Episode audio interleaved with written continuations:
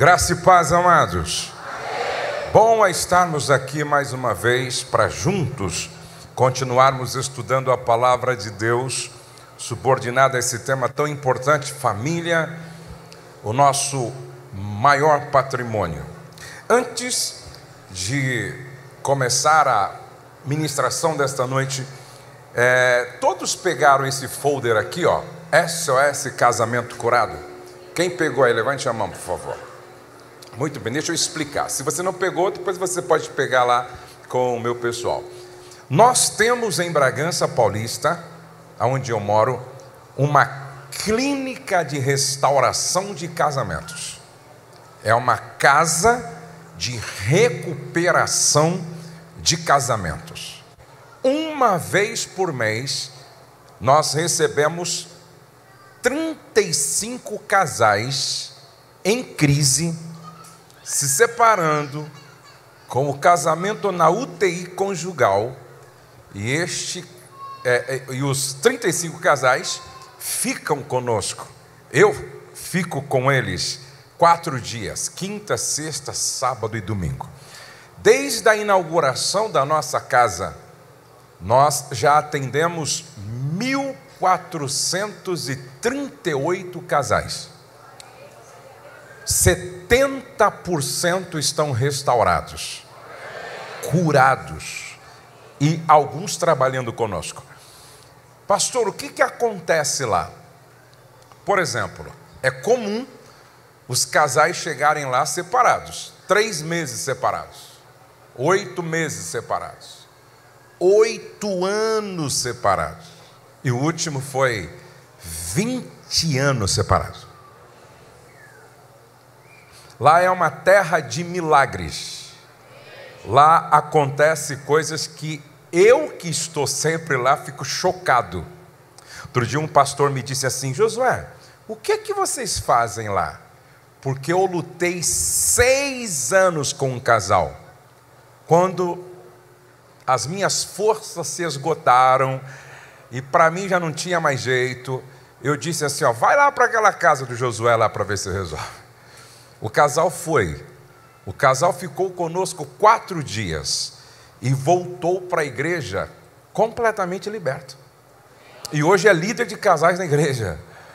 Hoje cuida do ministério de famílias da igreja. Não é que nós, não é que lá nós estamos fazendo diferente o que se faz em muitos lugares. Eu acredito em uma unção específica. Eu acredito em um chamado específico. Lá nós estamos cumprindo um propósito dentro de um chamado específico, dentro, assim, debaixo de uma unção específica. Por isso que os milagres acontecem lá de uma forma inexplicável. Interessante que esses dias um, um filho mandou o pai para lá. Só que o pai tinha um problema no casamento porque ele era alcoólatra. E o pai já tinha assim, quase 70 anos de idade. E aí chegou lá, e eu disse: Deixa o velhinho aí, vamos tratar esse casal também. Sabe o que aconteceu? No final do tratamento, o velhinho estava liberto. Nunca mais bebeu. E no próximo SOS agora, eles vão lá dar o testemunho. Interessante. Então, se você precisa, se inscreva. Se você conhece alguém que precisa, se inscreva. Se você é advogado, leva uns 30 desse aqui, ó, lá no seu escritório. Todo casal que chegar lá para se divorciar, diz assim, ó, eu faço o seu divórcio, mas primeiro você vai lá nessa casa lá. Entendeu? Vai lá. Quando você voltar, a gente conversa. Na maioria das vezes não se divorcia. Na maioria das vezes não se divorcia. Então, guarda, leva para casa. Se você conhece, conhece alguém que precisa, então manda para lá, porque lá realmente é terra de milagres. E lá só chega assim cada caso que a gente recebe lá. Que um dia eu estava atendendo um casal e eu disse: Meu Deus, será que tem jeito para esse casal? Não é? Mas a gente vê Deus no final fazendo coisas extraordinárias. Às vezes, quando tem casal que foge, vai embora Agora não foge mais porque a gente tranca tudo agora. Agora a gente tranca Não pode fugir. Agora a gente tranca lá a casa, não é? Uma vez um casalzinho fugiu, fugiu e, e a gente procura o casal. Cadê esse casal? E ele fugiu mesmo. Mas nós não desistimos dos casais. Três meses depois a gente conseguiu fazer com que eles voltassem. Aí eles voltaram. Quando o marido deu o testemunho da restauração, ele disse: Desta vez eu vim por livre e espontânea vontade. Aquela vez eu fugi porque ela me trouxe obrigado. ela me trouxe obrigado. Abra sua Bíblia e abra a sua Bíblia é, em Efésios capítulo de número 4. Aos Efésios capítulo de número 4. Palavra do Senhor no capítulo 4, no verso de número 2 diz assim, ó. Com toda a humildade, deixa eu ler aqui na, na, no telão para não, não confundir as versões aqui. Sejam completamente humildes e dóceis, sejam e sejam pacientes, suportando uns aos outros com amor. Verso 3. Façam todo esforço, repete comigo. Façam todo esforço. Diga todo esforço. todo esforço. Significa dizer que não é fácil. Não é fácil. Façam todo esforço para conservar a unidade do espírito pelo vínculo da paz. Quantos podem dizer amém? Agora veja o que está escrito no verso de número 25. Verso 25. Portanto, cada um de vocês deve abandonar a mentira e falar a verdade ao seu próximo, pois todos somos membros de um mesmo corpo. Agora veja o que está no verso de número 26. Quando vocês ficarem irados, não pequem. Apaziguem a sua ira antes que o sol se ponha. Acerte isso antes de ir para a cama dormir. Verso 27. E não deem lugar ao diabo. E não deem lugar ao diabo. Verso 29. 29 agora. Nenhuma palavra torpe saia da vossa da boca de vocês, mas apenas a que for útil para edificar os outros, conforme a necessidade, para que conceda graça aos que a ouvem. Repete comigo, para que conceda graça aos que a ouvem.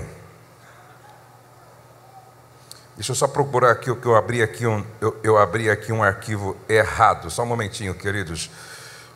Vamos continuar. Verso de número 29, agora 30.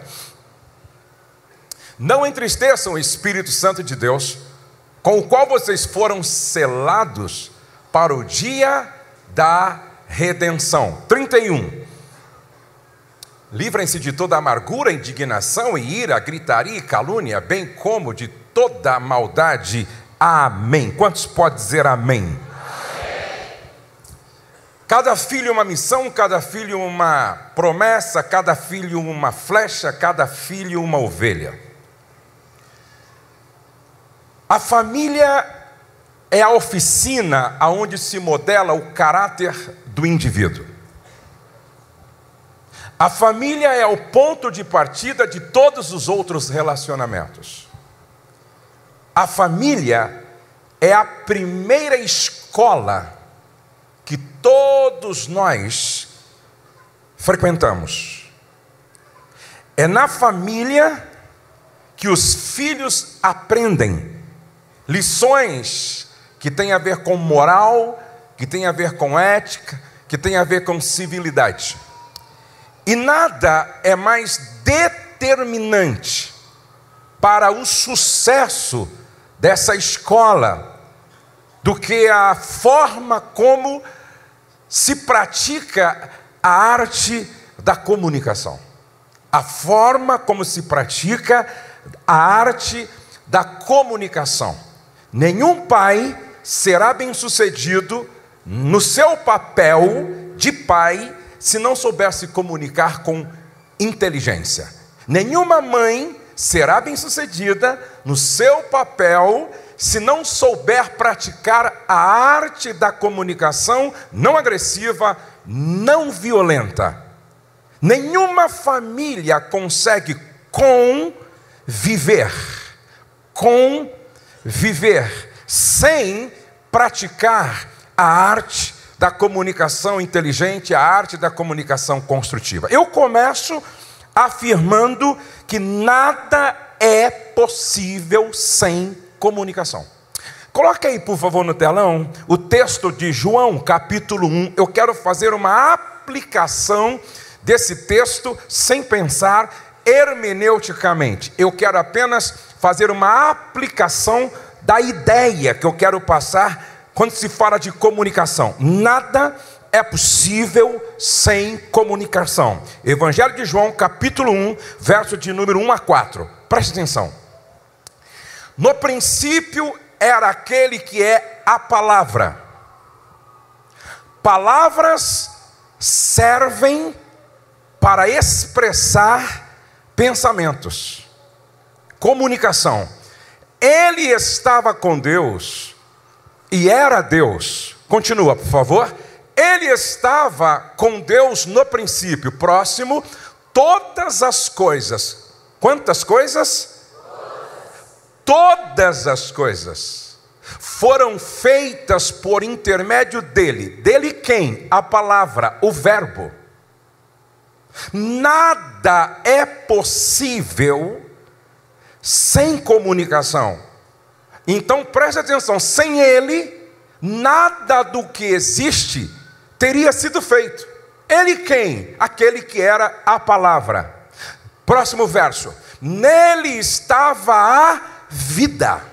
Nele estava o quê? Diga vida. O que é que caracteriza a morte? Ou seja, quando é que a gente sabe que uma pessoa morreu? Quando ela se, quando ela silencia para sempre. Ou seja, uma das evidências de que uma pessoa está morta é que ela não se comunica mais. Ela não fala, ela não ouve, porque não ouve, não compreende, ela está morta. Nele estava a vida, ou seja, aonde há vida, há comunicação. Aonde há vida, há expressão de pensamentos. Aonde há vida, então há comunicação. Não só vida, nele estava a vida. Nele quem? A palavra. E esta era a luz dos homens. Diga luz. Separa a palavra diálogo. Fica assim, ó, dia, luz. Dia, tracinho logo, verbo, palavra. Interessante. Dia, luz, claridade. Logo, palavra. Quando você está em casa à noite, que acaba a energia elétrica, todas as luzes se apagam e o ambiente fica mergulhado na escuridão. Pergunto: a gente caminha com liberdade, sim ou não? A gente anda com segurança, se movimenta com segurança, sim ou não? Quando acaba o diálogo, quando acaba o diálogo, não há luz. E aí, quando não há diálogo, ninguém caminha com segurança. Ninguém caminha com liberdade. Veja como é importante você entender isso. Não só isso, número dois, sem comunicação não há transformação. Sem comunicação não há transformação. Se não preste atenção no Evangelho segundo João, capítulo 2. Jesus faz o seu primeiro milagre público em uma festa de casamento, transformando água em vinho. Agora preste atenção que todo o processo de transformação da água em vinho passou pelo sistema de comunicação. Maria fala com Jesus. Jesus ouve, compreende e responde. Maria fala com os serventes. Os serventes ouvem, compreendem e respondem. Os serventes falam com o mestre Sala. O mestre Sala ouve, compreende e responde. Então, e o mestre Sala fala com o noivo, percebe? Todo o processo do milagre de transformação passou pelo sistema de comunicação, o que significa dizer que se não houver comunicação, não há não há transformação, mas sim deformação. Quais são o que a boa comunicação produz? Quatro coisas: integração, conhecimento, desenvolvimento e revelação. Repete comigo: integração, conhecimento, desenvolvimento e revelação. É o que a boa comunicação produz. Em terceiro lugar, a comunicação é essencial na construção. A comunicação é essencial na construção. Casamento não vem pronto, se constrói. Família não vem pronta, se constrói. Filho não vem pronto, se constrói. E é decisivo no processo de construção a comunicação. Dá uma olhadinha em Gênesis capítulo 11, versos 6 a 8. Gênesis 6 a 8. Veja como esse princípio está muito claro aí quando a Bíblia fala da Torre de Babel. Quem já ouviu falar da Torre de Babel? Um projeto que não estava alinhado com o coração de Deus, um projeto que não estava acontecendo para a glória de Deus e olha o texto que diz: E disse o Senhor: Eles são um só povo. Diga unidade. Mais forte, unidade. Eles são um só povo e falam uma só língua. Diga comunicação perfeita. Então, primeiro, Deus está dizendo: há uma unidade e há uma comunicação perfeita. Qual é a força disso? Olha lá. E começaram a construir isso. Em breve, nada poderá impedir o que planejam fazer. Deus está dizendo que quando há unidade de propósito e quando há comunicação efetiva, é possível fazer coisas inacreditáveis para o bem como para o mal.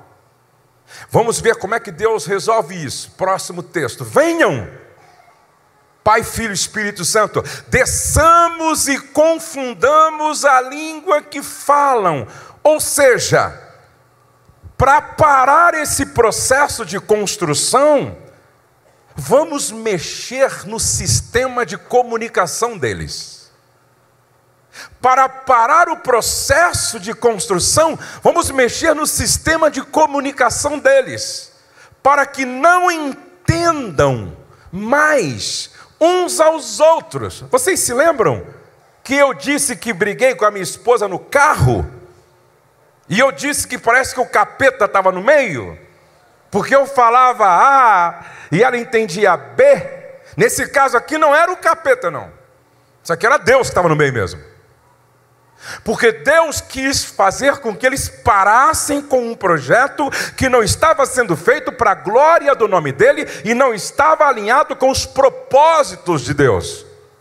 Então Deus mexe no sistema de comunicação. Ei, psiu, agora não é só Deus que usa essa tática, essa forma, o diabo usa também. Quando o diabo quer parar a, a, sua construção do seu projeto de vida, seja conjugal, seja familiar, seja em qualquer área, ele também vai mexer no seu sistema de comunicação. Venham, desçamos e confundamos a língua que falam para que não entendam mais uns aos outros. Próximo.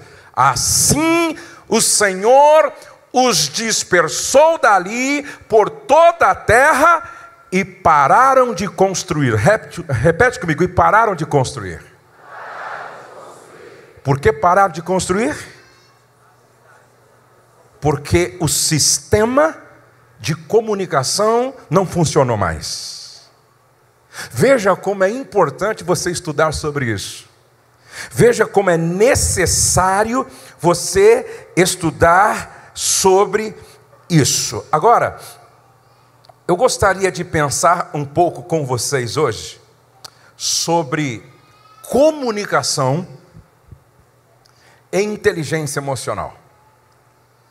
Comunicação e inteligência emocional. O texto que eu li, Paulo está falando de inteligência emocional. Olha o que disse Goleman, professor da Universidade de Harvard e a maior autoridade no mundo quando se trata de inteligência emocional. Pastor, foi ele quem criou isso? Não, não, não, não. Ele apenas popularizou, sistematizou essa ideia na década de 90, mas isso já está na Bíblia desde Gênesis. Está na Bíblia desde Provérbios escrito por Salomão.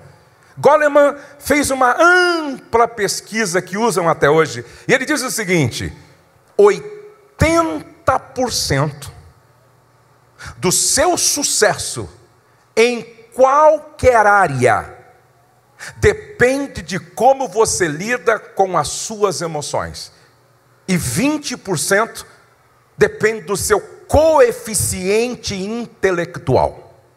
Então preste atenção nisso: 80% do seu sucesso em qualquer área da vida depende de como você lida com as suas emoções.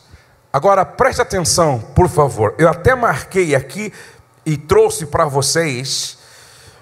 O estudo mostra que se nós melhorarmos nossa inteligência emocional, isso pode pre prevenir, antes de falar sobre o que previne, olha como Jesus sabia muito bem disso. Como é que ele começa o sermão da montanha? Ele começa assim, ó: Bem-aventurados os humildes. Na sequência, depois, ele diz assim: quer ser feliz, quer ter saúde, Quer ser abençoado? Seja manso. O que é mansidão? É autocontrole. E o que é autocontrole? É o segundo pilar da inteligência emocional. Quando Paulo nos convida a um autoexame, por exemplo, ele está falando de autoconsciência. E autoconsciência é o primeiro pilar da inteligência emocional. Porque são seis os pilares da inteligência emocional. Se você está escrevendo, escreva aí: autoconhecimento, autocontrole, empatia, inteligência social, automotivação e capacidade de perdoar. Guardaram? então eu vou repetir mais devagar. Autoconhecimento, autocontrole, empatia, inteligência social, automotivação e capacidade de perdoar. Tudo isso é sabedoria milenar e está na Bíblia. Agora, o que você previne quando você treina para ser manso? Isso é um treinamento.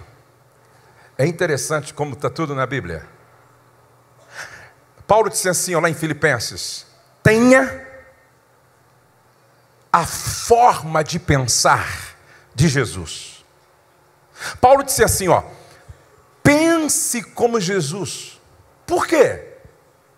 Porque se eu penso como Jesus, logo eu sinto como Jesus. E se eu sinto como Jesus, logo eu me comporto como Jesus.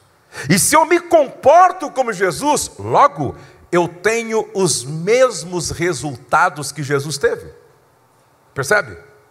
Então é pensar como Jesus, para sentir como Jesus, para se comportar como Jesus e para ter os mesmos resultados que Jesus teve. Então, é uma questão de mentalidade. Se eu mudo a minha forma de pensar, consequentemente eu mudo a minha forma de sentir. E se eu mudo a minha forma de sentir, eu mudo o meu comportamento. E se eu mudo o meu comportamento, eu mudo os meus resultados. Agora preste atenção. Por que, que Jesus disse: quer ser feliz? Seja manso. Quer ser saudável? Seja manso. Olha só o que as pesquisas dizem? Que quem aprende a lidar com as suas emoções se previne da depressão. O que é depressão? Excesso de passado. Previne ansiedade. O que é ansiedade? Excesso de futuro. Previne de fobias, medo, medo doentio, medo patológico. Não estou falando de medo como parte do mecanismo de defesa. O medo é necessário, o medo é importante, o medo tem um, um papel preponderante como mecanismo de defesa, mas eu não estou falando desse tipo de medo. Eu estou falando de um medo irracional e exagerado. Esse tipo de medo é uma crença em uma mentira. E é interessante que quando você sabe, sabe lidar com as suas emoções, você também se previne desse tipo de medo. Quarto lugar, você se previne do toque, as desordens de comportamento compulsivo você se previne do estresse pós-traumático. Se depressão é excesso de passado, se ansiedade é excesso de futuro, estresse é excesso de presente. É o ativismo crônico. Sexto, previne, do, previne você dos transtornos alimentares e também, por último, de vícios como álcool e também como pornografia. Preste atenção, como é importante você entender o que Jesus disse e o que Paulo disse também. Paulo disse: esforçando-vos, e ele diz com toda humildade, paciência, longanimidade, suportando-vos aos outros em amor. Agora, o que acontece com esse tipo de gente que pratica o que Paulo, o que Jesus e o que em Provérbios lemos? Primeiro, a pessoa passa a pensar de forma mais clara. Quem ganha o jogo nem sempre é quem joga melhor, mas quem tem mais equilíbrio emocional, excelência emocional, autocontrole emocional. A maior prova disso é que o Neymar é tão craque quanto o Messi e talvez mais habilidoso do que o Cristiano Ronaldo. O que falta para o Neymar? Inteligência emocional, excelência emocional. Hoje, as grandes empresas já não avaliam como avaliavam no passado o QI de uma pessoa, priorizando, colocando aqui. Hoje, as empresas estão avaliando o QE, o coeficiente emocional, a inteligência social, o, o nível de mansidão, está avaliando qual é a competência social desse indivíduo, porque não adianta ser um médico competente tecnicamente se socialmente é um analfabeto.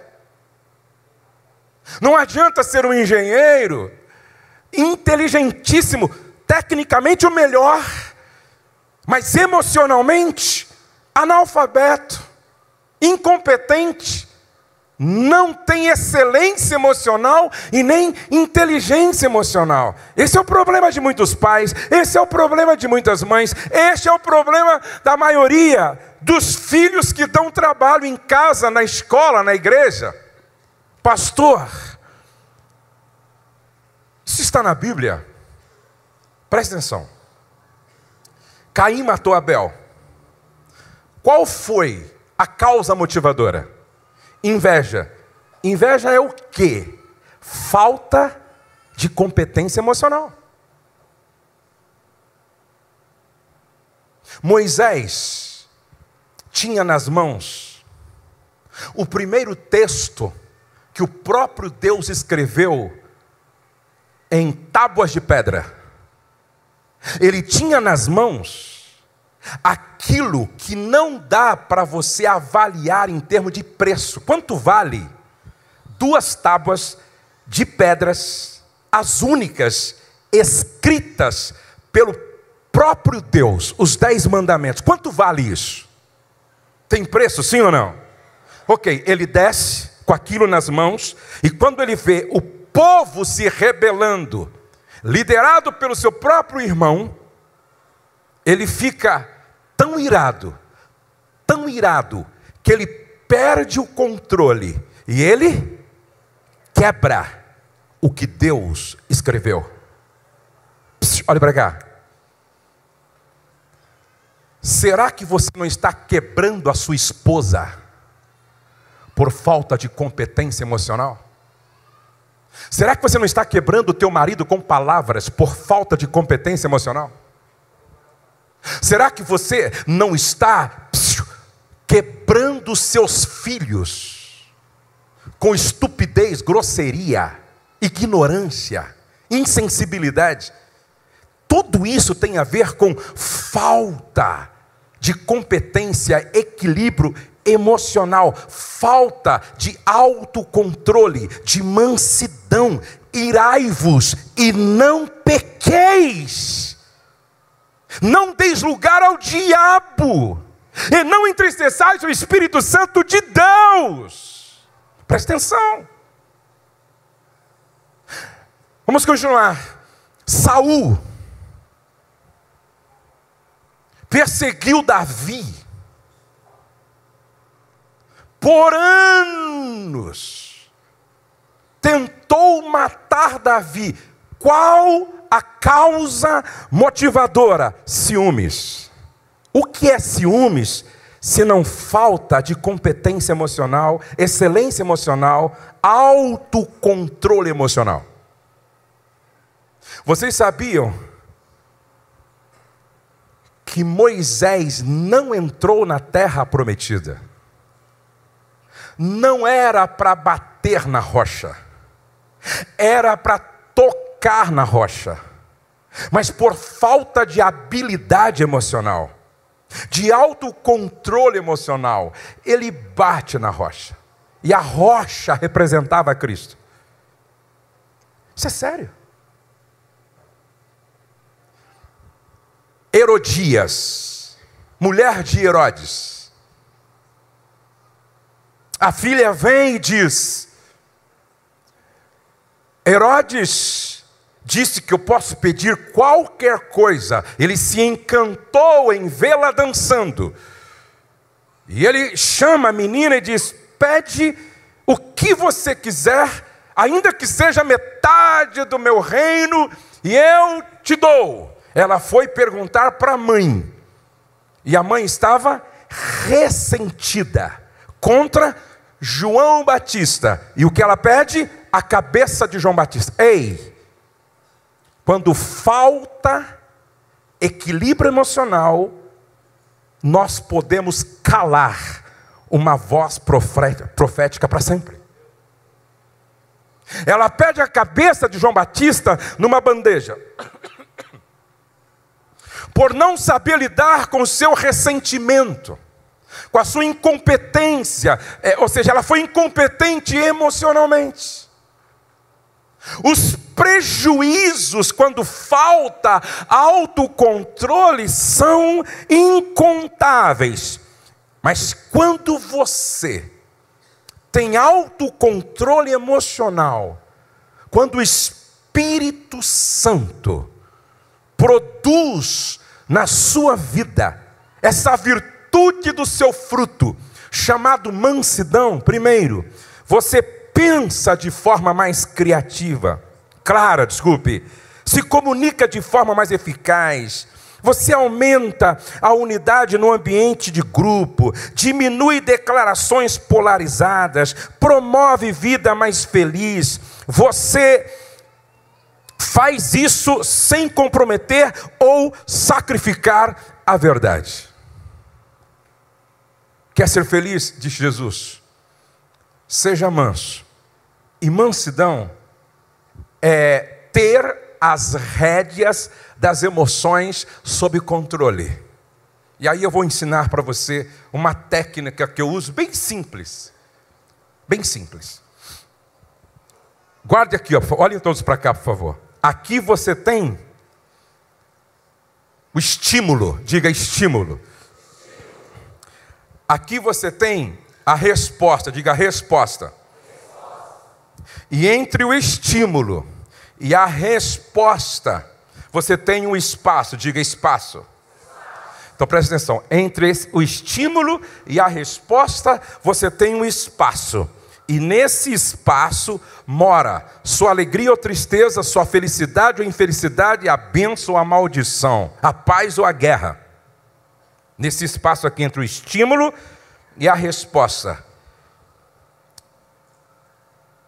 O que, que você tem que fazer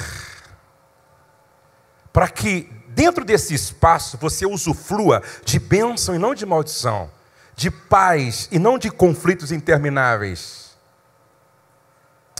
Para você entender melhor, quando eu falo de estímulo, nós somos estimulados quase toda hora a dar uma resposta.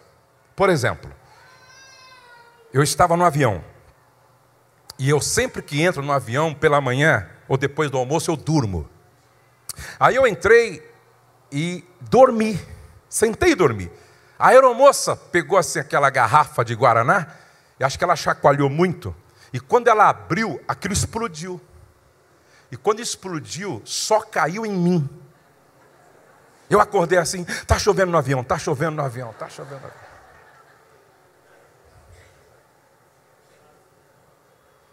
Numa hora dessa, o que você faz, irmão? Você foi estimulado e você tem que dar uma resposta. Eu estava no restaurante com uma roupa nova. O cara veio me servir batata caramelada. Eu gosto muito tropeça e derruba todo o caldo doce na minha roupa nova. E ele ficava assim: pelo amor de Deus, não fala para o meu chefe, porque eu estou começando agora, eu estou começando agora, não fala para o meu chefe. O que, que você faria no meu lugar, irmão? Eu chego para minha esposa e digo assim: querida, olha para mim, qual é o aeroporto e o horário do voo? Ela disse, ah, é nove horas em Viracopos. Eu disse, ok, vamos sair de casa seis e meia, que eu moro longe do aeroporto. Aí quando eu chego no aeroporto, eu pergunto para ela, eu digo para ela, dá uma olhadinha aí para confirmar então a empresa e tal. Quando ela olha, olha o estímulo, gente. Quando ela olha, Jô, não é esse aeroporto. É Guarulhos. Perdemos o voo. Talvez não tenha outro. O que você faz nessa hora, irmão?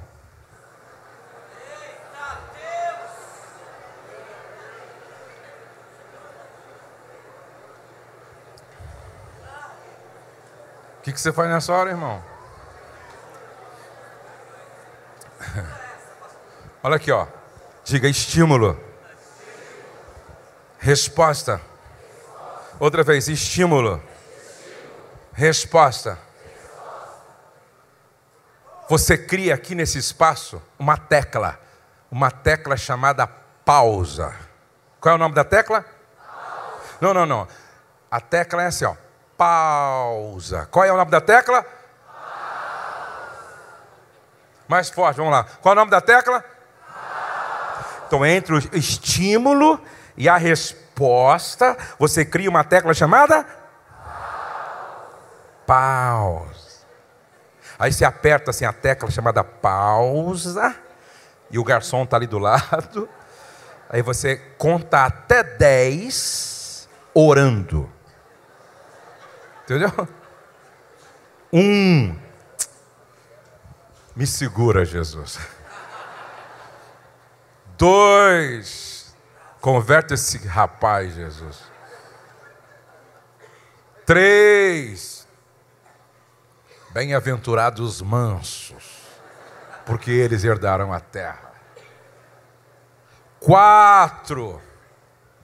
Vós sois a luz do mundo e o sal da terra. Cinco. E se um dia eu estiver pregando na igreja, esse cara estiver lá me ouvindo. Seis. Eu carrego um nome que é maior do que o meu. E esse nome não pode ser envergonhado, que é o nome de Jesus.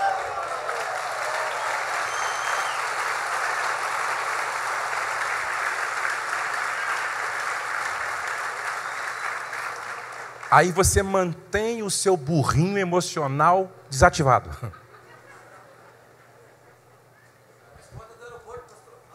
Irai-vos. Eu vou falar, vou falar, vou falar. Irai-vos e não pequeis.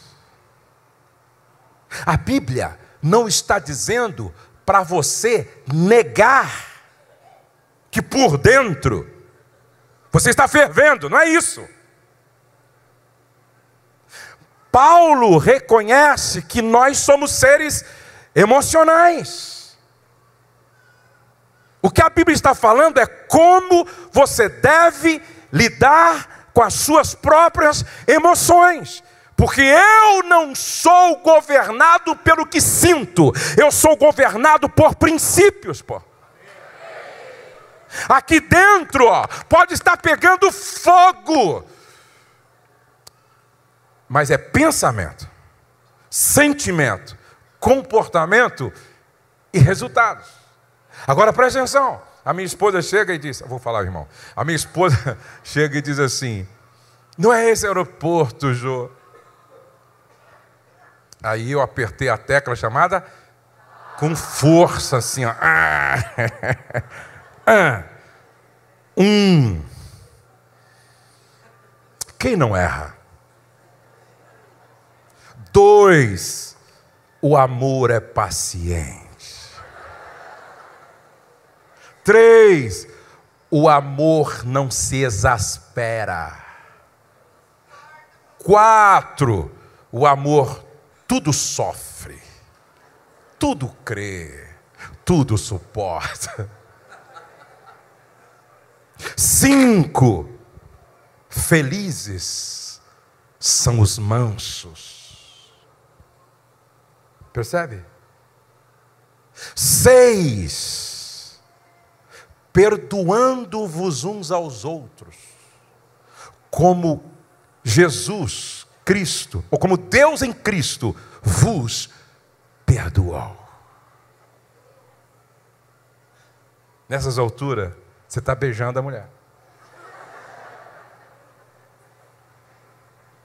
Esse é um exercício que eu faço sempre. Nenhuma comunicação é efetiva se você não tiver autocontrole emocional. Se não presta atenção. O que falar? Diga o que falar. Por que falar? Onde falar? Como falar? Então, conteúdo, o que falar? Por que falar? Propósito. Onde falar? Lugar. Onde falar? Como falar? Presta atenção. Se você não tiver autocontrole emocional, você fala o certo, na hora errada, no lugar errado e da forma errada. Eu vou repetir. Se você não tiver autocontrole emocional, você fala o certo, na hora errada, da forma errada, no lugar errado, na hora errada, e aí você não entende, porque o inferno vai se instalando na sua casa. Aí você não entende, meu Deus, que confusão é essa? Que bagunça é essa? Não tem paz nessa casa. Sabe por quê? Porque falta autocontrole emocional para fazer essas perguntinhas básicas. O que falar? Faz sentido esse conteúdo? Não saia da vossa boca nenhuma palavra torpe que vem de torpedo, que explode, que implode. Não saia da vossa boca nenhuma palavra torpe, mas somente aquilo que for bom para edificar, para construir, para levantar, para abençoar e que transmita graça. Às vezes eu estou aqui, ó, almoçando com a minha esposa. E vem aqui assim, ó, ah, ah, ah, vem aqui assim o assunto para abordar naquela hora, e aí eu faço uma pergunta para mim mesmo: por que falar? Vai abençoar? Vai edificar? Vai cooperar? Vai contribuir? Não! Faz assim, ó.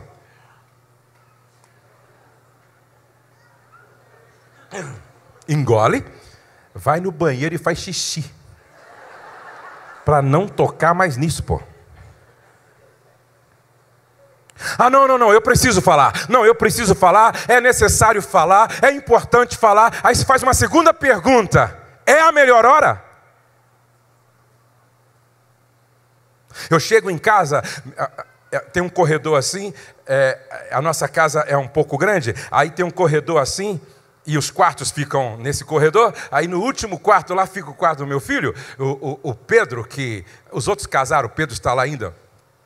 Aí, mas está vazia a casa, não, não, não. A gente adotou vários lá. Tem um cemitério que mora lá, tem uma outra menina que mora lá também. A gente vai adotando filhos, não é? E a casa sempre está cheia. Aí o Pedro fica no último quarto. Aí eu estou indo lá no, no quarto dele porque eu queria dar uma correção nele, que ele precisava de um sermão. E aí eu vou assim com o sermão, ensaiado, com o sermão ensaiado. Aí eu vou lá e tal. Quando eu chego no quarto, ele sai com a guitarra, que ele é músico, ele sai com a guitarra assim: Pai, olha a guitarra que eu ganhei de presente da mãe. E todo feliz, agora eu vou tirar um som na igreja que vale a pena e tal. E feliz da vida, aí eu pensei: Não é a melhor hora. o que eu tinha para falar era necessário, mas não era o momento. Eu guardei o sermão, celebrei com ele. Que legal, filho. Tira um som aí para me ver. E tal, que sua mãe te ama mesmo, hein? Que presentão e tal. Aí, dois dias depois, eu ia para o aeroporto. Pedrão, me leva no aeroporto. Ele gosta de dirigir meu carro. Me leva no aeroporto. Claro, pai. Dez para sete, estou de pé. Uma hora e meia de discipulado. Vem me buscar, hein? Mais uma hora e meia de discipulado. Todo pai precisa ser intencional com seus filhos, mas é na hora certa. Nenhum pai tem direito de expor o seu filho à vergonha publicamente. Nenhuma mãe tem o direito de expor sua filha à vergonha publicamente. Então, primeiro, por que falar? É necessário. Agora, quando falar? É interessante que às vezes, por exemplo, eu cheguei de viagem. Deixa eu contar uma intimidade minha e da minha esposa aqui. Eu cheguei de viagem, e quando a gente chega de viagem, três, quatro dias, a gente quer namorar. As irmãs querem ver os netos, ou então quer ver os filhos. Os homens querem ver a mãe. Quer ver a esposa, não é verdade? Aí eu cheguei em casa e aí lançamos e tal, e à noite nós estamos entrando no lugar que o avivamento ia acontecer.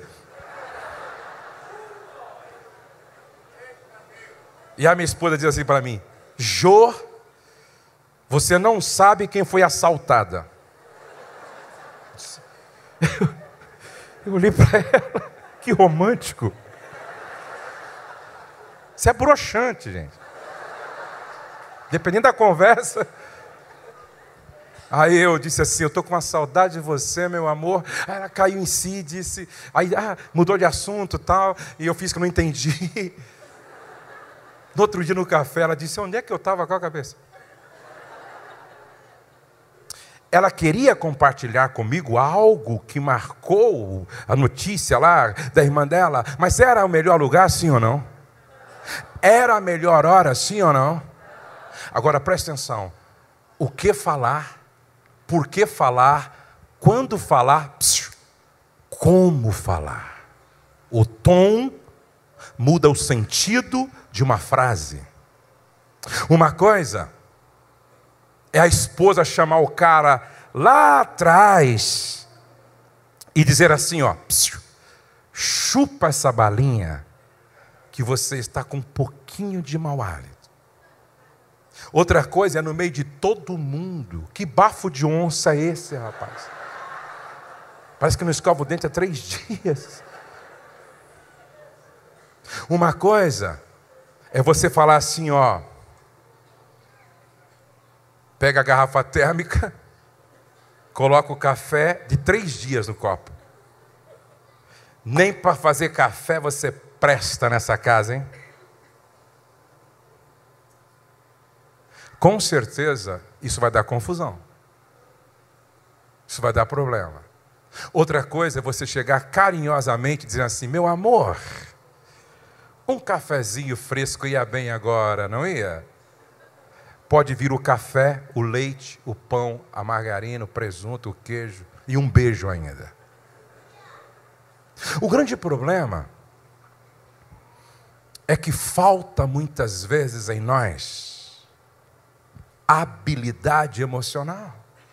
Olha o que a Bíblia diz em Provérbios 15: a resposta branda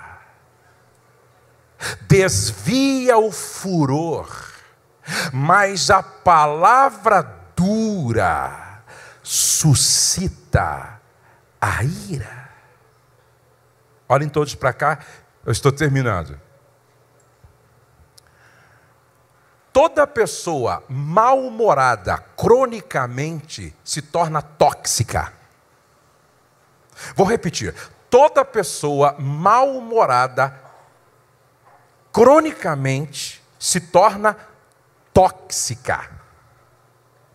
E aí vai ficando insuportável.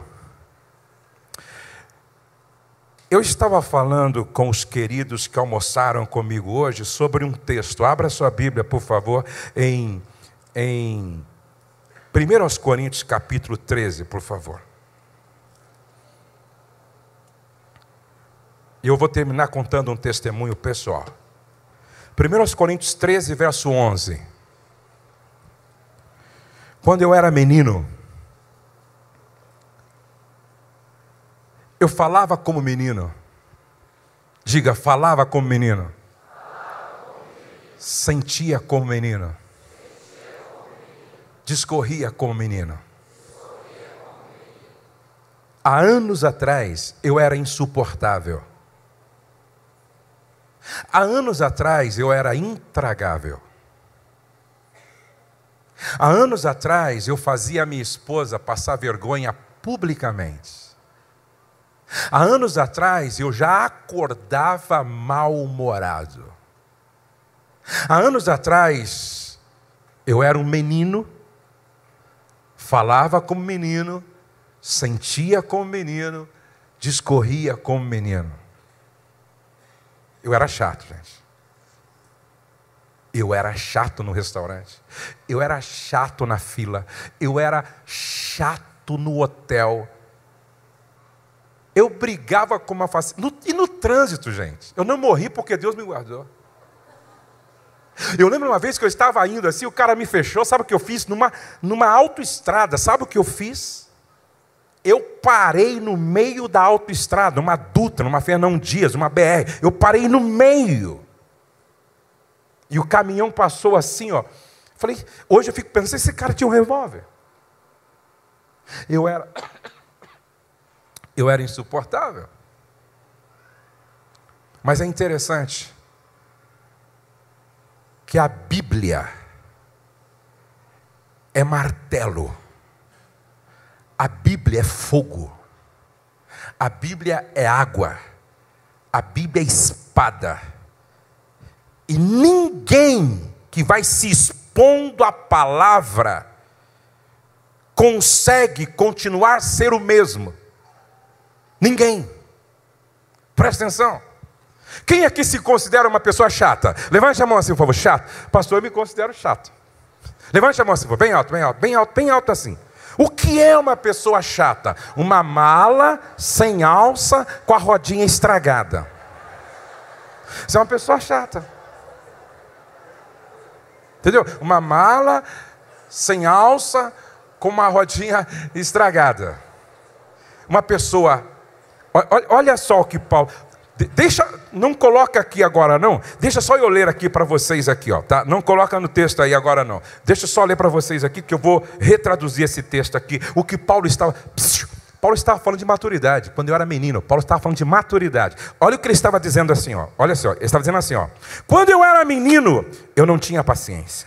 Quando eu era menino, eu não era benigno. Quando eu era menino, eu ardia em ciúmes. Quando eu era menino, eu era soberbo. Quando eu era menino, eu me portava de forma inconveniente. Quando eu era menino, eu, eu não me preocupava com os interesses do outro. Era primeiro eu, segundo eu, terceiro eu. Quando eu era menino, eu explodia com facilidade. Quando eu era menino, eu, eu tinha uma lista de ressentimento. Quando eu era menino, eu se alegrava com a injustiça vivia dizendo para os outros: bem feito, bem feito, bem feito. Quando eu era menino, eu não tinha prazer na verdade. Quando eu era menino, eu não sofria, eu não cria e eu não esperava, eu não suportava nada pelos outros.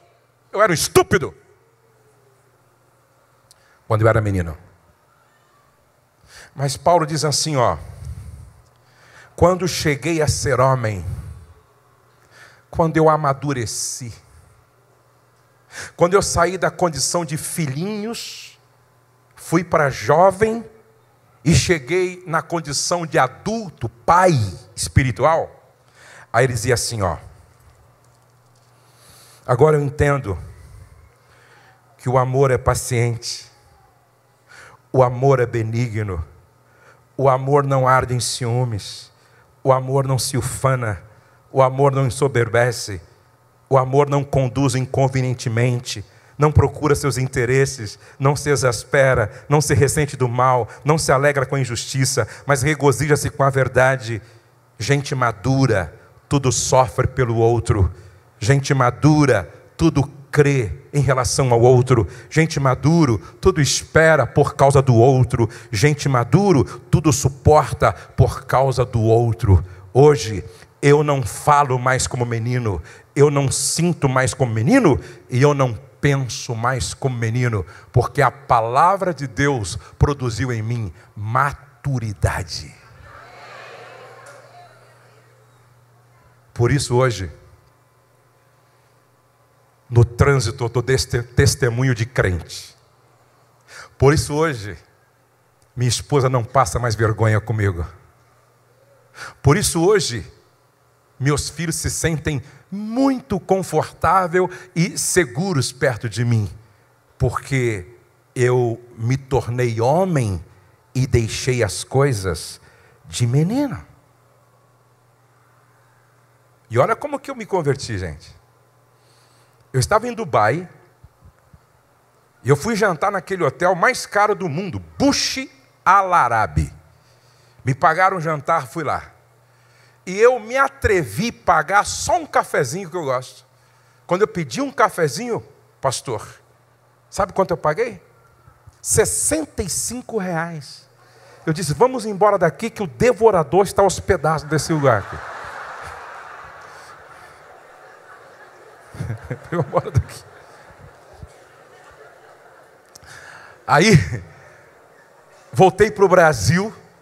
E é interessante que lá em Dubai eu fiquei hospedado num hotel muito. Porque lá em Dubai tudo é chique lá. Eu fiquei no hotel, hospedado num hotel lá que tinha luz debaixo da cama, por trás do espelho, por trás da porta, luz para todo lugar. E não tinha tomada. Aí eu olhei do lado da cama, tinha assim um tipo de um quadrinho assim, que era o controle remoto para apagar e regular a, a luminosidade lá. E a gente apertava aqui, virava aqui e tal, aumentava a intensidade, muito legal. Aí eu venho para o Brasil, vou pregar lá em Tucuruí. Só para chegar lá, gente, foi uma tribulação. Viajei o dia inteiro de avião e depois viajei a noite inteira num carro e caindo assim um dilúvio, gente, um dilúvio, que tinha hora que eu pensava que ia morrer afogado. O irmão com aquele carro assim, ó, mergulhava nas postas, pum, saía do outro lado. Chegamos lá naquela pousada, cinco e meia da manhã, sem jantar, sem tomar café. Aí eu perguntei para o rapaz: tem alguma coisa para comer? Falou: nada. Ainda bem que eu não era menino, mas. Isso não tem problema. Aí eu vi assim, tinha um salgadinho numa geladeira, acho que estava vencido aquele negócio. Aí eu peguei aquilo lá, peguei um, uma garrafa d'água, vamos, vamos, vamos dormir, Rose. Aí entramos no quarto, né? Aí deitamos cansados. A minha esposa disse assim: esse ar-condicionado só está soprando. E um dilúvio lá fora e quente lá dentro. E o, e o ar-condicionado só soprando. Eu disse assim: fica quietinha, porque é psicológico. Fica quietinha que você dorme e passa. É psicológico. De repente, começa a goteirar no bocal assim, ó, e cai na minha perna, tonho, tonho, aquela água assim. Eu disse, Rose, Está chovendo, está goteirando a minha perna. Ela, fica quietinho que é psicológico.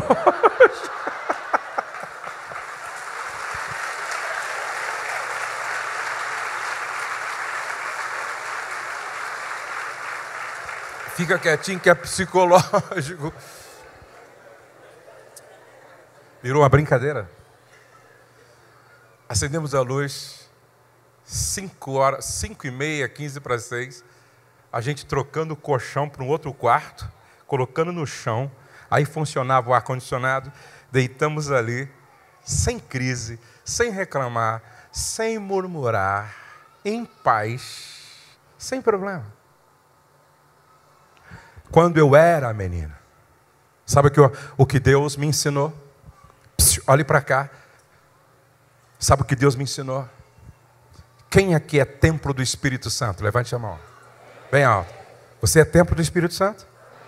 Se você é catedral móvel do Espírito, se você carrega o Espírito, logo, você carrega o céu dentro de você.